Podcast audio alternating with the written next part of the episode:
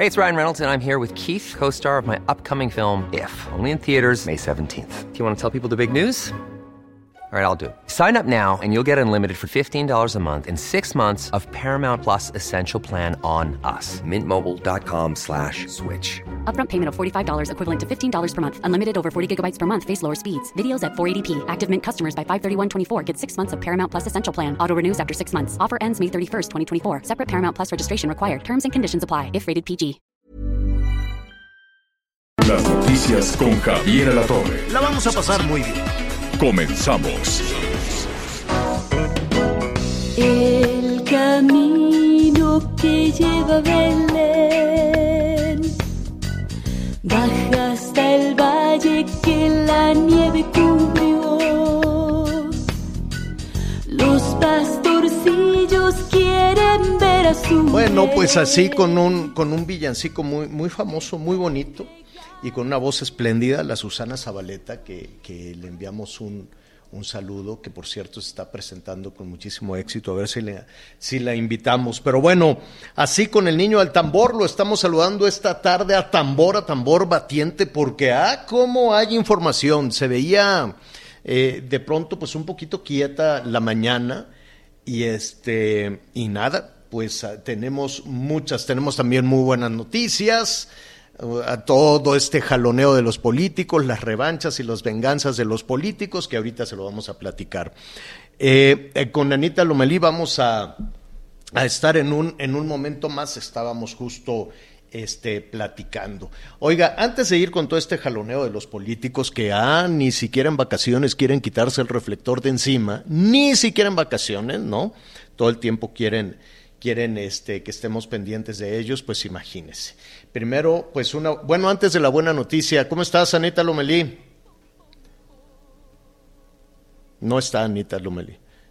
Eh, eh, eh, estamos fallando un poquito con la otra con la otra cabina, pero bueno, ya estaremos en un momentito más con ella.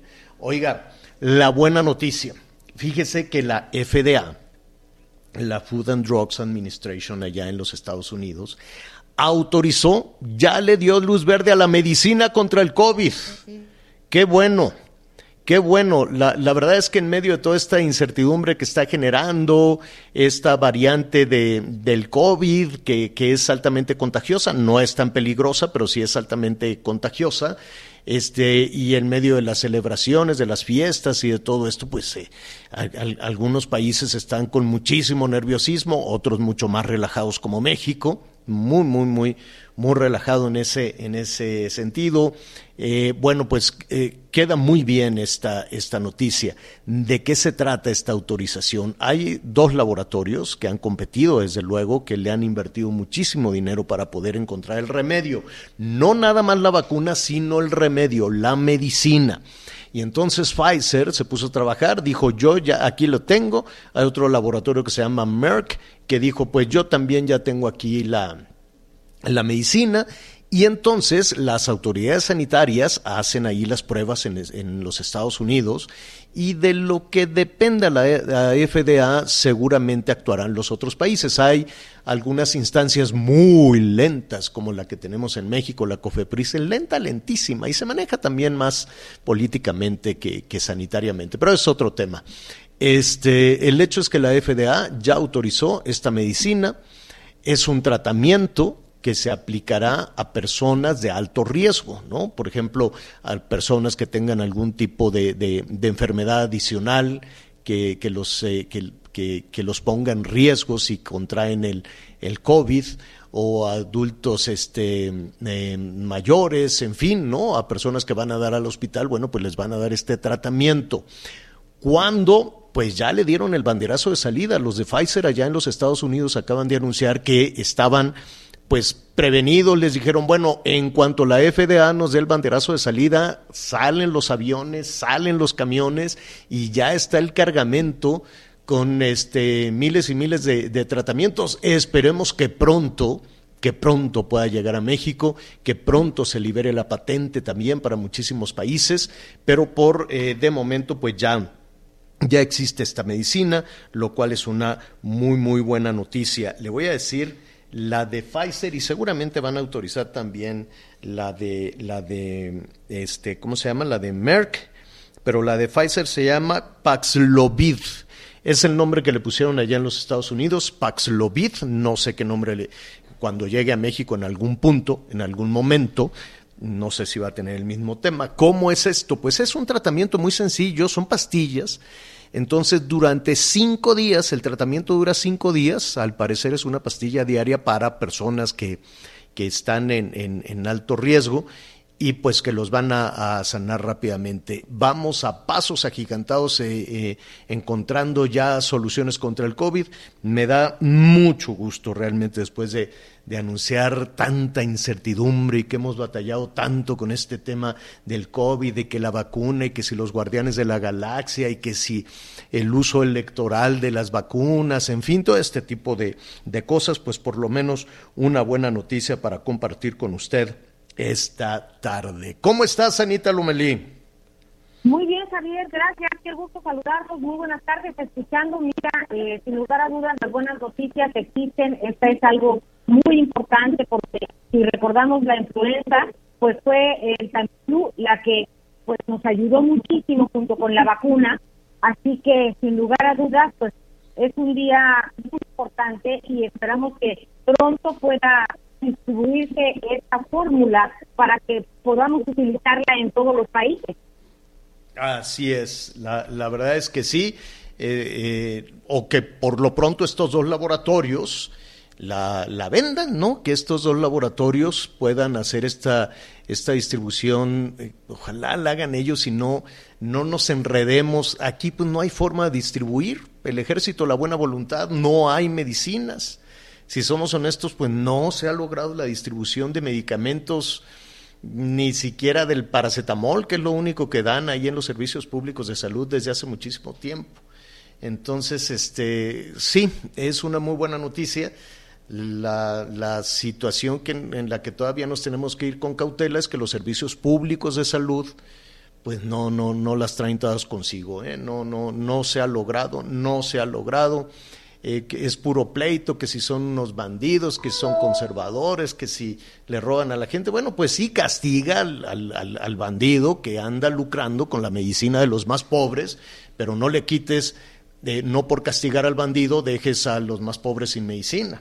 Y el hecho es que desafortunadamente no lo, no lo hemos logrado. Eso sí, para la discusión y el jaloneo político, pues eso sí está muy bien aceitadito, muy, muy bien aceitadito. Ya ve que está toda esta discusión de que si me quieren, pero no me quieren, que, que pongan la mesita para la revocación del mandato, no sé qué. Lo vamos a retomar en un momentito más con una consejera electoral para, para ver de, qué se trata todo eso. Pero antes, eh, también en información eh, que tenemos en este en este momento, déjeme decirle que detuvieron a, pues a un personaje eh, pues importante en el Senado de la República. Eh, se, trata de José Manuel del Río Virgen. Eh, lo detuvieron allá en Veracruz. Es, es, un político conocido allá en Veracruz, ha tenido cargos públicos, él forma parte de Movimiento Ciudadano, no es de, de Morena, ¿no?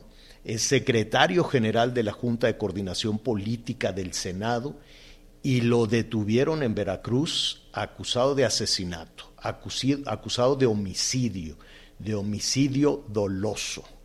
Dicen en Veracruz que él es el responsable del homicidio de eh, René Tobar, un candidato también de su partido, de Movimiento Ciudadano en Veracruz. Hay todo un antecedente a lo largo de, de todo esto es información que está en desarrollo, es información que la Fiscalía de Veracruz dio a conocer, por lo pronto la, este, detención y vamos a ver qué es lo que está sucediendo o cómo se ha reaccionado a esta detención en el Senado de la República y para ello pues yo le agradezco a Gerardo Segura, nuestro compañero periodista, reportero en el Senado de la República de Azteca que, que mm, digo, de, en el Senado de la República por parte de Azteca Noticias. ¿Cómo estás, Gerardo? Buenas tardes.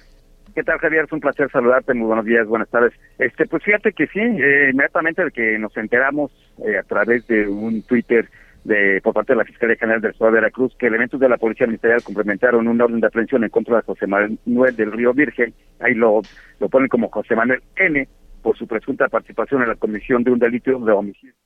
Pues solicitamos eh, de, manera inmediata información con eh, los senadores de Morena, Ricardo Monreal, para que nos informe, porque él es un, él es un hombre muy cercano a Ricardo Monreal eh, pues es secretario técnico de la Junta de Coordinación Política del Senado. Es el que lleva prácticamente todos los asuntos políticos ahí en el Senado de la República. Él es el número uno, digamos, en el Senado de la República para todas estas cuestiones eh, de, asuntos políticos, eh, acuerdos con las demás fracciones políticas. Y bueno, Ricardo Monreal eh, no nos ha dado una respuesta todavía, Javier, para conocer a detalle qué es lo que sucedió.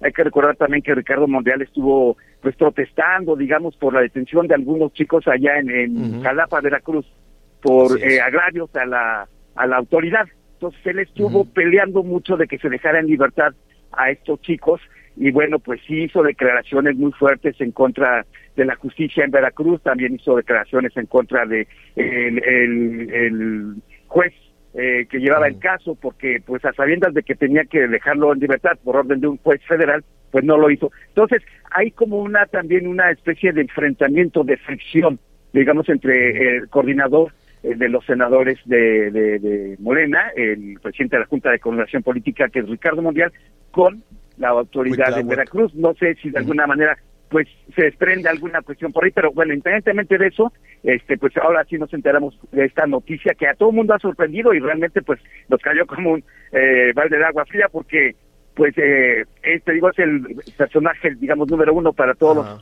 todas las cuestiones de asuntos políticos ¿Qué, qué, actividad en el Senado. Perdón Gerardo qué actividad desarrolla José Manuel del Río eh, en el Senado de la República es secretario técnico de la Junta de Coordinación Política Javier él es el que está al tanto de toda la cuestión de lo que te, lo que te comentaba de los asuntos y manejos políticos en el Senado. Pero no es, pero no es, no es senador, no es, fue ah, no, no, diputado. No, no, no, no, no, no, no, Javier, este, él es nada más un, eh, ¿cómo se llama? Funcionario. colaborador, colaborador, sí, exacto, secretario técnico. Él fue diputado de Movimiento Ciudadano, sí, es exdiputado. Eh, y, este pues está muy ligado también a cuestiones políticas de Movimiento Ciudadano, pero pues ahorita es, digamos que el brazo derecho en asuntos políticos del coordinador eh, Ricardo Monreal, el coordinador de Morena y presidente de la Junta de Coordinación Política. Entonces, pues sí nos sorprende muchísimo, pues un hombre que siempre se ha destacado por, pues, tener un trato muy recto, eh, muy correcto en general con todo el mundo, él está muy atento a todas las cuestiones que se requieren, este, incluso de los diferentes partidos políticos, de las diferentes fracciones. Pero bueno, pues sí nos sorprendió mucho. Y como te repito, pues estamos a la espera ahorita de que Ricardo Monreal de alguna manera pues nos aclare más o profundice más sobre esta situación por la que está atravesando José Manuel de Río Virgen Javier. Pues te agradecemos muchísimo esta primera información, ya estaremos ahí pendientes eh, eh, para la declaración que seguramente hará eh, tal vez en algunos minutos el senador Ricardo Monreal. así es. Esperamos que sea un momento a otro que nos informe más a detalle. Y, también, y también la dirigencia y, y también la representación de Movimiento Ciudadano. Bueno, muy bien, Gerardo, muchísimas gracias. Es un placer, Javier. Gracias, es Gerardo Segura. Es información que está en desarrollo. Ya le diremos también qué, qué, fue lo que sucedió, este delito de homicidio, cuando fue eh, el 4 de junio del presente año, a quién mataron, en fin. Sí, Anita. Es que fíjate que también hay un tema en el que habría que profundizar un poco porque pues se ha manejado en los últimos días una discusión que tuvieron tanto el presidente de, del Senado de Salto Real como el gobernador del estado de Veracruz en relación a seis jóvenes que estaban detenidos y que finalmente, según eh, pues las informaciones, salieron en libertad y que Ricardo Monreal tuvo que ver con que estos jóvenes salieran en libertad. Sí, bueno, es que, es que hay un delito que ha sido muy polémico en Veracruz, eh, que se llama, y, así muy rápido, un poquito más adelante, porque ya tenemos a nuestra primera invitada, se llama Ultrajes a la Autoridad, así. Y entonces, pues ha sido muy criticado eh, este, este delito, que no es otra cosa más que eh, castigar a aquellos que, castigar la libertad de expresión, dicen algunos analistas, castigar a quienes protesten, castigar a quienes critiquen a la autoridad estatal. Y entonces por eso habían sido detenidos estos jóvenes y por eso el senador Ricardo Monreal salió en defensa de estos jóvenes. Dijo, ¿cómo que criticar al gobierno va a ser un delito y los van a meter a la cárcel? Y entonces eso generó esta, este conflicto entre el gobernador Cuitlagua García y el senador Monreal. Ahora, eso es el contexto, es solo el contexto para una situación en la que se estaría investigando un homicidio. Entonces, ya lo, ya lo estaremos ahí retomando y retomando también toda esa situación de ultrajes a la autoridad, este delito que si no me equivoco, pues únicamente existe en Veracruz.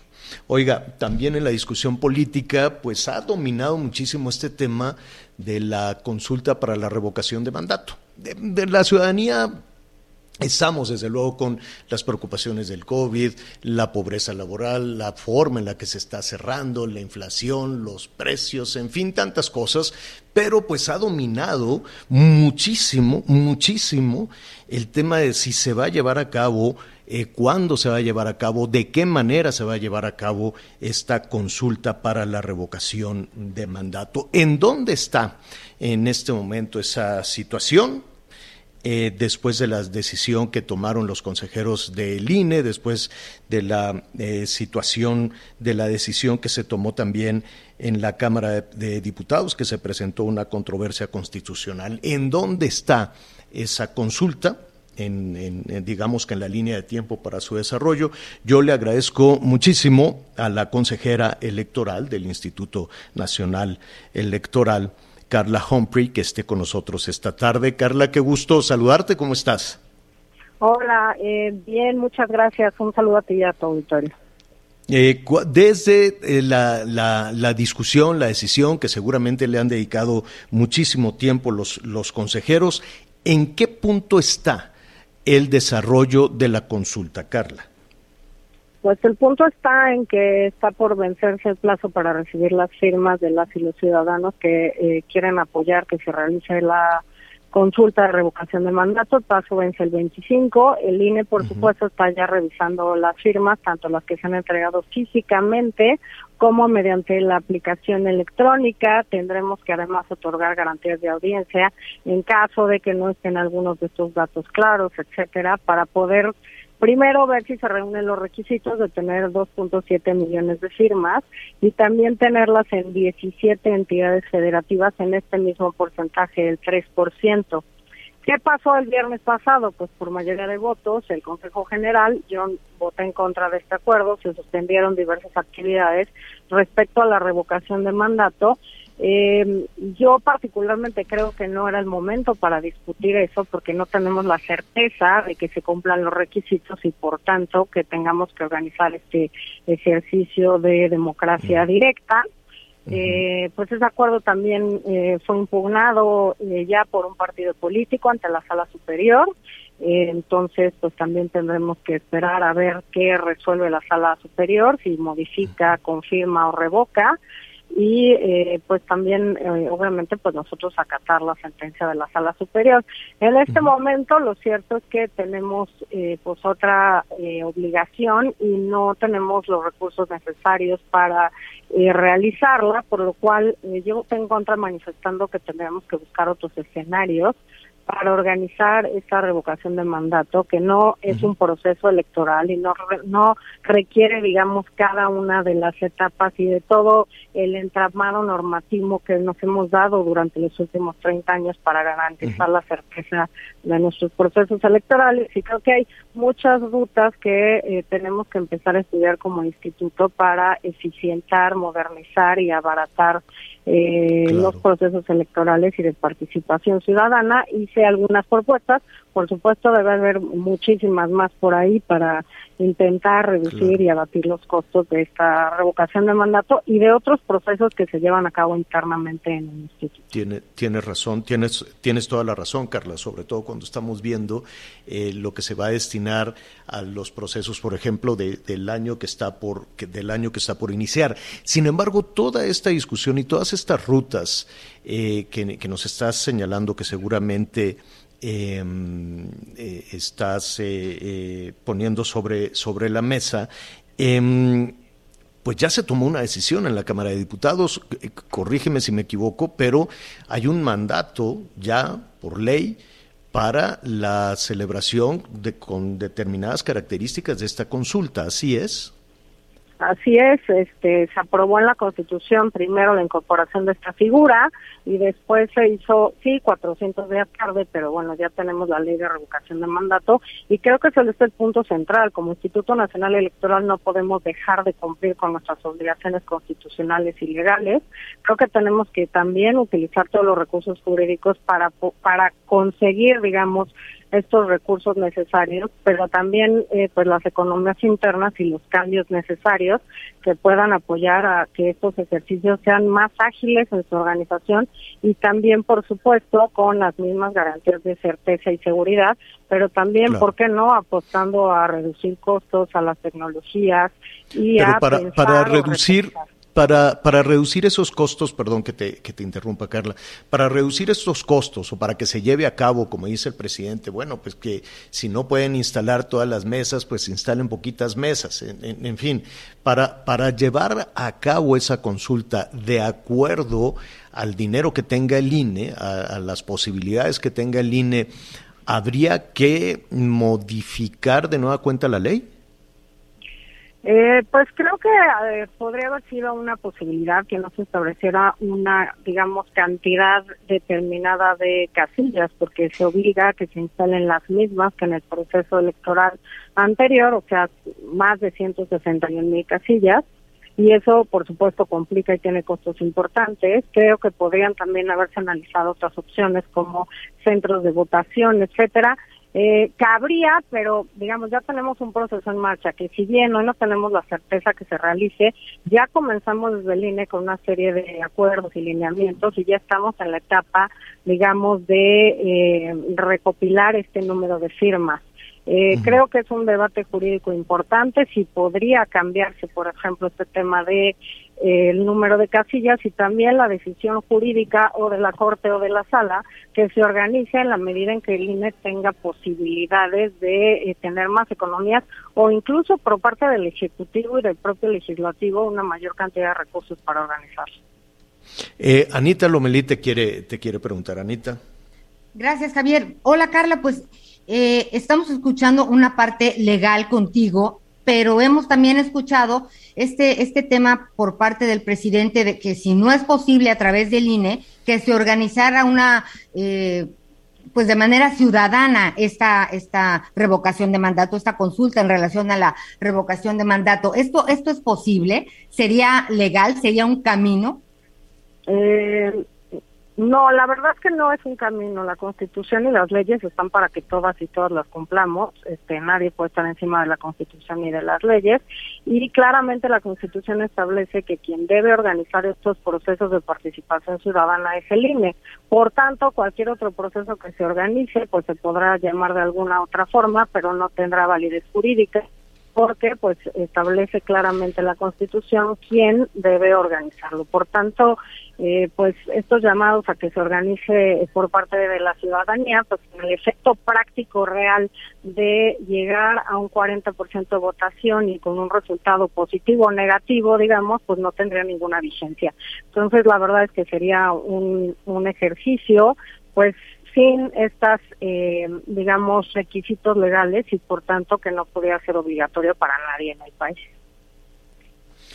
Pues Carla, eh, se cruza, se cruza esta esta temporada. Te agradecemos esta conversación. Vamos a estar muy cerca de la decisión que, que tome. ¿Quién, qué, qué, qué, es lo que sigue de aquí a, Ah, ¿Cuándo tendremos la certeza? Porque ya me ya, ya, ya me, enredé un poquito con las fechas, tiene que, se tiene que eh, resolver en la Corte, tiene que haber también eh, salida a, la decisión que están tomando los, eh, los legisladores, a la decisión que están tomando los diputados en torno a esta controversia constitucional. Em, ¿Cuándo los ciudadanos vamos a saber si hay o no consulta? Pues primero que nada, creo que, bueno, hay muchas cosas. La Corte en un incidente de suspensión nos negó la suspensión respecto a este tema por lo mismo, no hay certeza que lo tengamos que organizar. Tenemos que primero llegar hacia fines de enero para ver si cumplimos con estos dos requisitos de las firmas y las 17 entidades. Y a la par, pues la Corte no tiene ningún plazo para resolver. Lo mismo hicimos la vez pasada respecto a consulta popular, que se hizo el primero de agosto de este año y también promovimos una controversia, se resolvió seis meses después, el 9 de junio, así que, eh, bueno, pues la Corte no tiene ningún plazo establecido para resolver tampoco. Hey, it's Ryan Reynolds and I'm here with Keith, co-star of my upcoming film, If, only in theaters May 17th. Do you want to tell people the big news? All right, I'll do it. Sign up now and you'll get unlimited for $15 a month in six months of Paramount Plus Essential Plan on us. Mintmobile.com slash switch. Upfront payment of $45 equivalent to $15 per month. Unlimited over 40 gigabytes per month. Face lower speeds. Videos at 480p. Active Mint customers by 531.24 get six months of Paramount Plus Essential Plan. Auto renews after six months. Offer ends May 31st, 2024. Separate Paramount Plus registration required. Terms and conditions apply if rated PG. Entonces, creo que se están buscando y creo que lo, el mal, digamos, tiempo de aprobar este acuerdo es justamente que frena las posibilidades de diálogo eh, para ver si por parte de otros poderes podría haber, por ejemplo, mayores recursos o si se podrían eh, cambiar algunos requisitos o incluso nosotros. Estoy segura que en enero vamos a tener que estudiar otros escenarios como los que planteaba, pues que talleres gráficos imprima con medidas de seguridad, pero no en papel seguridad, que quizá lo haga de manera gratuita, buscar otros mecanismos de difusión, eh, analizar el uso de las urnas electrónicas que se tienen, en fin, una serie de cosas, pues para nosotros poder cumplir con un mandato constitucional. Pues estaremos ahí muy pendientes y por lo pronto, Carla, eh, muchísimas gracias, felices fiestas y si nos permite seguiremos en contacto. Claro que sí, muchas gracias a los dos. Felices fiestas. Buenas tardes. Gracias, gracias, buenas tardes. Oiga, pues empiezan a, surgir algunas reacciones este, entre los entre los legisladores. Hay también algunas acusaciones contra Cuitlagua García respecto a la detención del coordinador de la Junta de Coordinación Política del Senado de la República, ¿no? Se considera pues una suerte de, de venganza política, eso es lo que dicen algunos, por parte del gobernador de Veracruz, que este, pues había recibido críticas por este, por este delito, donde cualquier crítica al gobierno se castiga. Dime, Anita. Y, pues acaba de subir un tuit el senador Ricardo Monreal que dice que en los próximos minutos dará a conocer su posicionamiento respecto a lo ocurrido en Veracruz en torno al secretario técnico de la Jucopo, José Manuel del Río. Así que estamos pendientes de esto, Javier. En cualquier momento podremos saber eh, pues la posición de Ricardo Monreal. Le digo que es una jornada con muchísima información en desarrollo. Vamos a una pausa y volvemos. Sigue con nosotros. Volvemos con más noticias. Antes que los demás. Todavía hay más información. Continuamos. Bueno, tenemos eh, muchísima información, hay muchísimas reacciones, desde luego, a la detención del coordinador de la Junta de Coordinación este, Política, valga la redundancia, en el Senado de la República. En un momentito más lo vamos a, a retomar. Y, y mire, el aguinaldo nos están diciendo, pues ya se venció el plazo. El 20 de diciembre era la fecha que, que se tenía para el pago del, del aguinaldo, cuánto es lo, lo menos que, que, se le puede dar, pues una, una, una quincena, ¿no? 15 días de, del salario, hay quienes dan más, hay patrones que dan, eh, que dan más, pero este, fíjese que a los jubilados y pensionados del ISTE pues no les llegó el aguinaldo completo, entonces dicen que será hasta enero del año entrante cuando les den el aguinaldo a un millón doscientos mil jubilados y pensionados del ISTE. La segunda parte, que ya les dieron una, y que les van a dar otra parte. Este, para nuestros amigos que nos están preguntando, pues ya investigamos y nos dicen, el 3 de enero les vamos a dar lo que falta, pues ya se tardaron ahí en el ISTE, que por cierto acaban de, de tener, de tener algunos, algunos cambios. También nos están este, preguntando del Instituto Electoral de la Ciudad de México, que bueno, tuvieron ahí un, un encuentro, cerraron las puertas, están demandando también los pagos que no, que no se les han dado. Em, vamos a, a, revisar algunos puntos que tienen que ver con la Ciudad de México, con la capital de la República, uno de los destinos más visitados en esta, en esta temporada. Y desde luego también todos los temas estos eh, presupuestales. En fin, siempre hay mucho tema para platicar con Martí Batres, el secretario de Gobierno de la Ciudad de México, a quien como siempre nos da muchísimo gusto saludar. ¿Cómo estás, Martí? Muy buenas tardes. Martí. Ah, a ver si tenemos la comunicación con Martí Batres o nos lo vamos, lo vamos a retomar ahorita en un momentito. Vamos a ver si va, si va a estar abierto el Zócalo, la verbena del Zócalo, la, la, Alameda, en fin, tantas situaciones para quienes visitan la Ciudad de México, qué sí se puede hacer, qué no se puede hacer, y desde luego todas estas discusiones que han surgido también eh, respecto algunos este, impuestos, por así decirlo, al tema de plataformas. En fin, Martí, siempre tenemos mucho tema para platicar contigo. ¿Cómo estás? Muy buenas tardes. ¿Cómo estás, Javier? ¿Cómo estás, Ana María? Buenas tardes. Oye, vamos un poco por, por partes. La Ciudad de México, pues es el destino más visitado del país, ¿no? Llegan a la Ciudad de México y después se pueden desplazar a diferentes eh, eh, destinos. ¿Qué se puede hacer y qué no se puede hacer eh, en la Ciudad de México en esta temporada de Sembrina? Estamos prácticamente ya regularizando todas las actividades, casi, casi. Eh, tenemos eh, semáforo verde, hay mucha actividad económica, hay actividades festivas.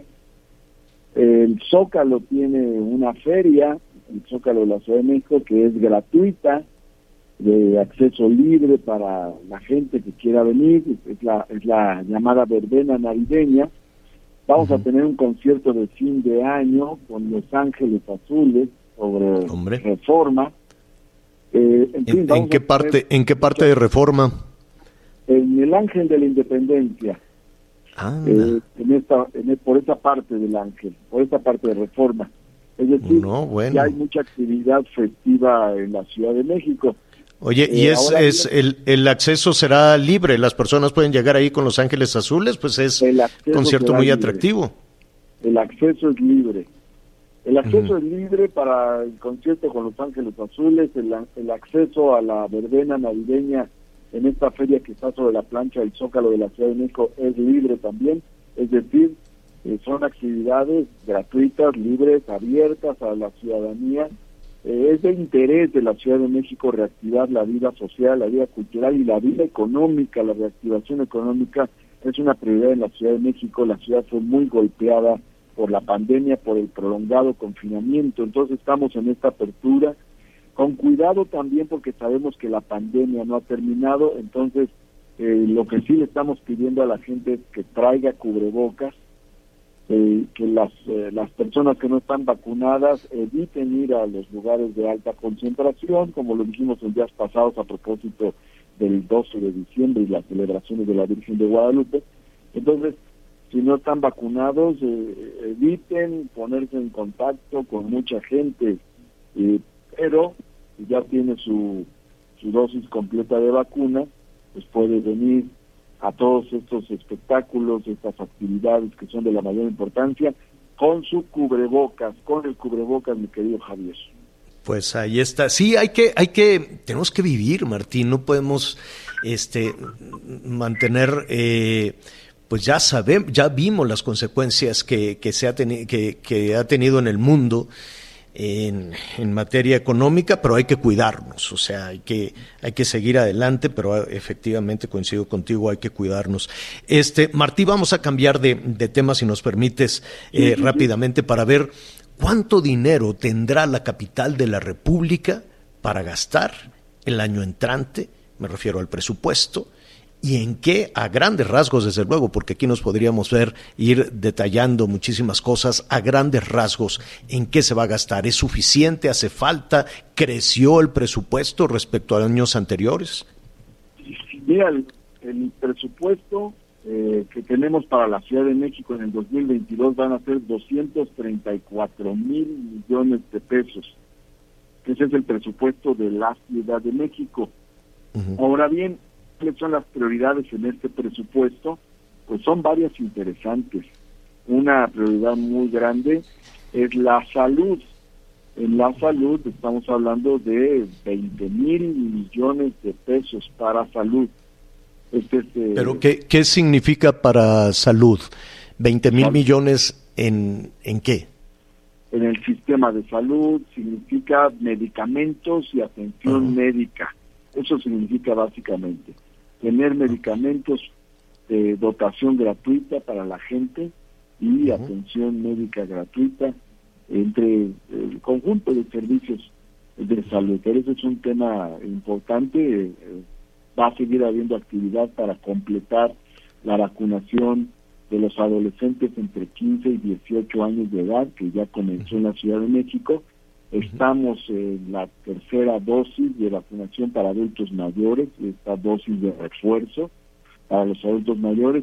Hay otras acciones que tienen que ver con salud en esta temporada, que es la vacunación contra la influenza, y en general otro tipo de actividades de salud cotidianas preventivas que se realizan, pero este es uno de los presupuestos más importantes que hay. Este es uno de, Y, de y- los y en ese sentido, en, en el tema de salud, ¿se van a, a reanudar las, las eh, pruebas? Digo, no sé, en este momento me, me- recuerdo el- el- la declaración allá en los Estados Unidos del presidente Biden que dice, bueno, pues ante el aumento de los contagios vamos a distribuir 500 millones de, de, ¿cómo se llama?, de, de- de pruebas para saber si las personas están contagiadas o no. ¿Qué, qué hará la Ciudad de México?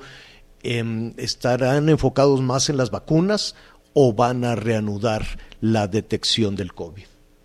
En estos días se va a estar presentando un informe del área de salud del gobierno de la Ciudad de México. Sin embargo, podría decirte, Javier, que este, la estrategia más importante, el gasto más importante en el combate contra COVID es la vacuna.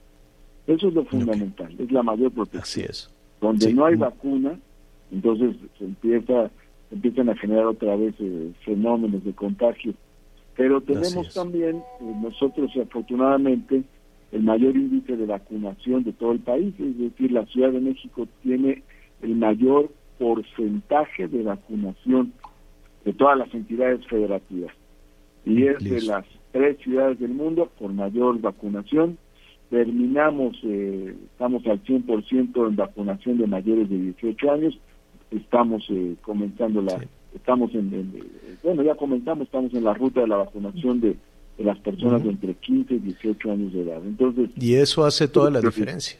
Y eso hace toda la diferencia. Ya, ya lo dicen en Europa, lo dicen en Estados Unidos. Los que la van a pasar mal son aquellos que se han resistido o que no han tenido la posibilidad de, de la vacuna.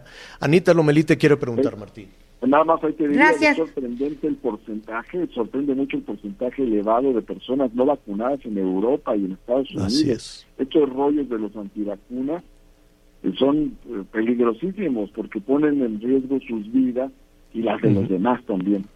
Y Adelante. son los que han detonado de alguna manera ese repunte en los contagios. Es una pena, Sí, pero así y es. falta otra cosa, también hay Ujú. falta otra cosa, que hay regiones del mundo con muy baja vacunación que no es por falta de ganas, sino por falta de recursos, por la extrema pobreza. claro. Entonces, África tiene una vacunación bajísima, debe Claro. traer un 10% de, de población vacunada. Es, es- es muy bajo el, el porcentaje, hay muchas regiones en el mundo que no se han vacunado, aun cuando llevamos ya muchos meses con la vacunación, este no no va al ritmo que se quisiera, falta mucha gente por vacunarse y en ese contexto pues surge la variante Delta, surge el Om- Claro. Omicron y en Claro. fin, seguirán otras este, nuevas cepas en la medida en que no lleguemos a la vacunación 100% universal en todo el planeta. Cuando lleguemos Ojalá- a eso, ya, ya no, no se restringirá el margen de surgimiento de nuevas cepas. Ah, ojalá, y perdón Anita, ya, ya, ya, eh, ojalá Martí, dentro de esa, esos 20 mil millones que están eh, destinados a las situaciones de salud, pues se pudiera entrar en contacto también con los laboratorios de Merck y de Pfizer, porque ya tienen la medicina, no nada más la vacuna, sino la medicina, ese tratamiento. Dicen que en cinco días las personas de altísimo riesgo pues pueden, pueden salir adelante. Pero bueno, eso acaba de suceder apenas, seguramente lo traerán ahí en el, en el radar también. Y a nivel general seguramente se empezará a ver, pero aquí mientras vamos viendo las mediciones, cómo vamos en hospitalizaciones, eh, cómo vamos en contagios, cómo vamos en defunciones, y esos indicadores nos dicen qué tenemos que mover, qué tenemos que hacer, y afortunadamente seguimos muy a la baja en, en hospitalizaciones, traemos una línea horizontal a la baja, no hemos tenido repunte en hospitalizaciones, aunque ya estamos en la parte fría del año, eh, no ha habido un repunte en hospitalización. Oye, Martí. Eso es importante. Martí, adelante, y, Anita. Y en relación al descanso, habrá, eh, pues del 24 al 26, eh, pues se van a detener este, la vacunación para las personas mayores de 60 años en las distintas alcaldías y después procederán a vacunar a los, pues al personal de salud y a los maestros o cómo se va a estar organizando esto. Como eso viene desde el gobierno federal, pues ellos van a indicar cómo van a ser estos ritmos. Por lo pronto, las dos líneas son la tercera dosis, la dosis de refuerzo para personas de la tercera edad, que son las que tienen los mayores riesgos, y la vacunación que ya está autorizada en adolescentes de 15 a 18 años. Eso va a ser un avance significativo. Y vamos a ver cuáles serán las nuevas franjas de vacunación. Tiene que seguir los estudios sobre el tema de vacunación en infancia y en la medida en que estos avancen y den alguna luz y orientación, se caminará por ahí. Y luego están los temas de otras franjas que ameriten refuerzo y también pues ya el propio gobierno federal informará sobre eso y en esa medida se caminará. Pero ya saben que la Ciudad de México se trabaja con, con mucha disciplina en el tema de la vacunación y con bastante calidez humana un, un, un, minuto, te robamos un minuto más, Martí. ¿Van a seguir adelante con este impuesto a las eh, plataformas? El, tema de las plataformas va, a seguir adelante.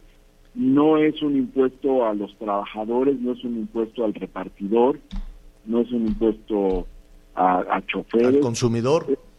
No es un impuesto al consumidor, menos aún eso es para las plataformas. Las plataformas son organismos eh, eh, multinacionales, transnacionales, con que tuvieron ahora en estas épocas de la pandemia una altísima concentración de recursos. Son, son de los núcleos que más ganaron y son y van más allá de una empresa nacional. En fin, son entes que eh, superan con mucho las fronteras nacionales y, requieren también de esa, esa contribución que se manifiesta en el terreno fiscal para eh, la mejora de la sociedad. Entonces, si una empresa nacional está contribuyendo, ¿por qué estas plataformas no van a hacerlo? También tienen que hacerlo, tienen que contribuir con su parte y económicamente les ha ido muy bien, así de que lo pueden hacer en, en buenas, mejores condiciones que muchas otras empresas. Bueno, lo estaremos retomando si nos, si nos, eh, si nos permites, Martí. Te agradecemos mucho. Este, te invitamos desde luego, ¿no? A que nos visites en, en la cabina. Siempre muchos temas que tienen que ver con la, con la Ciudad de México. Mira, para la próxima hablemos de baches, de calles rotas, de tantas cosas. El presidente dijo hay que presionar y presionar y presionar a la autoridad. Entonces, Martí, pues este, te vamos a estar preguntando si no, tienes, ¿no? Y este, y por lo pronto, felices fiestas, pásala muy bien, cuídate mucho y este, y si nos permites, pues vamos a reanudar esta conversación. Sí, por supuesto, estamos a la orden y en cuanto pueda estoy en cabina y ahí podemos hablar de más temas, más ampliamente, porque son un montón de temas. Tú enumeraste varios y tocamos tres pero estamos a la orden para los demás. Un abrazo muy fuerte, Martí, gracias. Feliz Navidad, por lo pronto, y espero que platiquemos antes de que termine el año, pero por lo pronto, feliz Navidad, un abrazo fuerte, Javier y Anita. Y, igualmente, es Martí Batres, el secretario de Gobierno de la Ciudad de México. Una pausa y volvemos. Sigue con nosotros. Volvemos con más noticias. Antes que los demás. Todavía hay más información. Continuamos. Bueno, pues ya hablábamos aquí en las noticias de Javier Alatorre, pues que la FDA aprobó la primera píldora contra la COVID-19. Ahora falta que en México Cofepris haga lo suyo. Pero por lo pronto, Aris Chávez, representante de Productos Politécnico, pues tiene información que compartir interesante. ¿Cómo estás, Aris? Qué gusto saludarte. Pues mira, dices muy bien. Hay muchas personas que todavía no se vacunan ni de la primera dosis, ¿no? Estamos entrando a un fin de año complicado porque los contagios van en aumento, viene el frío, vienen las enfermedades respiratorias y yo creo que en esta época pues de descanso, de fiesta, de reunión, nadie quiere estar contagiado, mucho menos enfermo, pero para lograr eso hay que tomar tratamientos que nos ayuden a elevar nuestras defensas, nuestro sistema inmunológico. Fíjate que el factor de transferencia es uno de los tratamientos más exitosos que ha elaborado científicos del Instituto Politécnico Nacional. Esta gran casa de estudios llevó más de una década de estudio para elaborar el factor de transferencia. Actualmente nosotros tenemos más de 140 especialistas trabajando solamente en la fórmula del factor muchas personas ya en todo el país están tomándose su factor de transferencia porque desde las primeras dosis eleva el sistema inmunológico hasta un 470%. Esto nos puede proteger de contagios de virus y además de bacterias crea una barrera protectora que nos mantiene saludables. Imagínate que vamos a encontrar más de 400 moléculas en un solo frasquito que nos vamos a tomar todos los días. Y esta elevación de 400% en el cuerpo te proporciona mucha energía, mucha vitalidad y esto es porque dentro de tu organismo estamos destruyendo virus, bacterias, hongos, células enfermas. Por eso tenemos tantos pacientes que nos buscan con cáncer, lupus, diabetes, VIH, herpes zóster, que mejoran desde la primera semana de ingesta del factor de transferencia. Y en enfermedades respiratorias ni se diga, somos la mejor opción en esta época de frío, sobre todo desde una gripa, asma, bronquitis, neumonía, pulmonía, alergias, los podemos tomar de manera preventiva, pero también si ya estamos pasándola mal con algún padecimiento. Hoy les tengo una muy buena noticia Lamentablemente ya estamos despidiendo esta promoción, entonces ustedes no se queden sin la suya. Tienen que marcar al 55, 56, 49, 44, 44. Hoy si marcan, hay una sorpresa para ustedes. Se van a llevar 150 dosis de factor de transferencia y atención porque hoy solamente van a pagar 20, mi querida Anita. Y si se apuran a marcar, yo les voy a regalar otras 150 dosis, o sea, el doble. Si ustedes marcan en este momento al 55, 56, 49, 44, 44, se van a llevar 300 dosis de factor de transferencia. Y además yo les resuelvo el problema de los regalitos navideños, porque aquí les voy a regalar un smartwatch con pantalla touch, lean sus mensajes, revisen sus redes sociales. Vienen unos audífonos AirPods Bluetooth que están increíbles y además una máquina de coser portátil. Esta cualquiera la puede usar, no necesitas conocimiento previo, pones tu hilo, aprietas el botón y listo, puedes hacer dobladillos, reparar las cortinas de la casa y todo esto completamente gratis. Viene también un kit sanitizante muy importante y les conviene marcar porque como estamos despidiendo la promoción, pues hoy te voy a dar un 2 por 1. O sea que reciben un paquete adicional gratis con todos los regalos. El número telefónico 55 56 49 44 44, el 55 56 49 44 44 y mi querida Anita, pues a cuidarnos, ¿no? En esta época de tanto frío y contagios. Oye, pues ahora sí que le quieres quitar el puesto a Santa Claus o al Niño Dios. Tú muy bien, querida Ari Chávez. Muchísimas gracias y pues que sigan estas promociones. A marcar. A marcar todos. Muchas gracias. Hasta pronto. Buenas tardes. Hacemos una pausa y enseguida estamos de regreso en las noticias con Javier Alatorre. Sigue con nosotros. Volvemos con más noticias. Antes que los demás. Todavía hay más información. Continuamos. Bueno, muy bien. Oiga, las personas que van a ir hoy al, al bailongo, a la, ¿qué número de posadas será? La séptima, Es si la no me equivoco. Sí, la séptima. Cuídese mucho, baile a gusto, pásela bien, use su cubrebocas.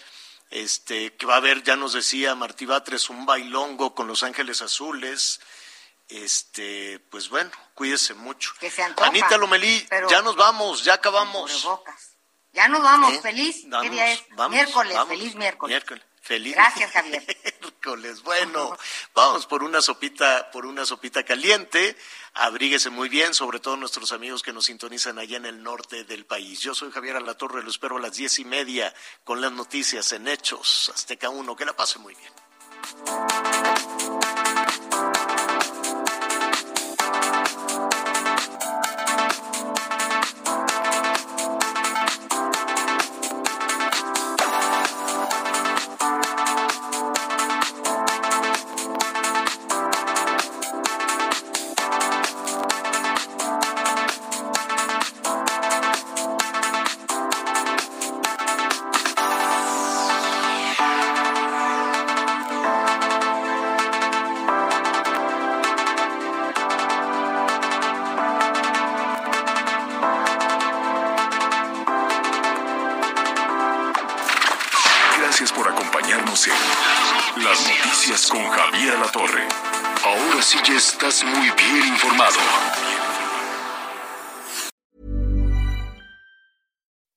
When you make decisions for your company, you look for the no-brainers. If you have a lot of mailing to do, stamps.com is the ultimate no-brainer. Use the stamps.com mobile app to mail everything you need to keep your business running with up to 89% off USPS and UPS. Make the same no-brainer decision as over 1 million other businesses with stamps.com. Use code PROGRAM for a special offer. That's stamps.com, code PROGRAM.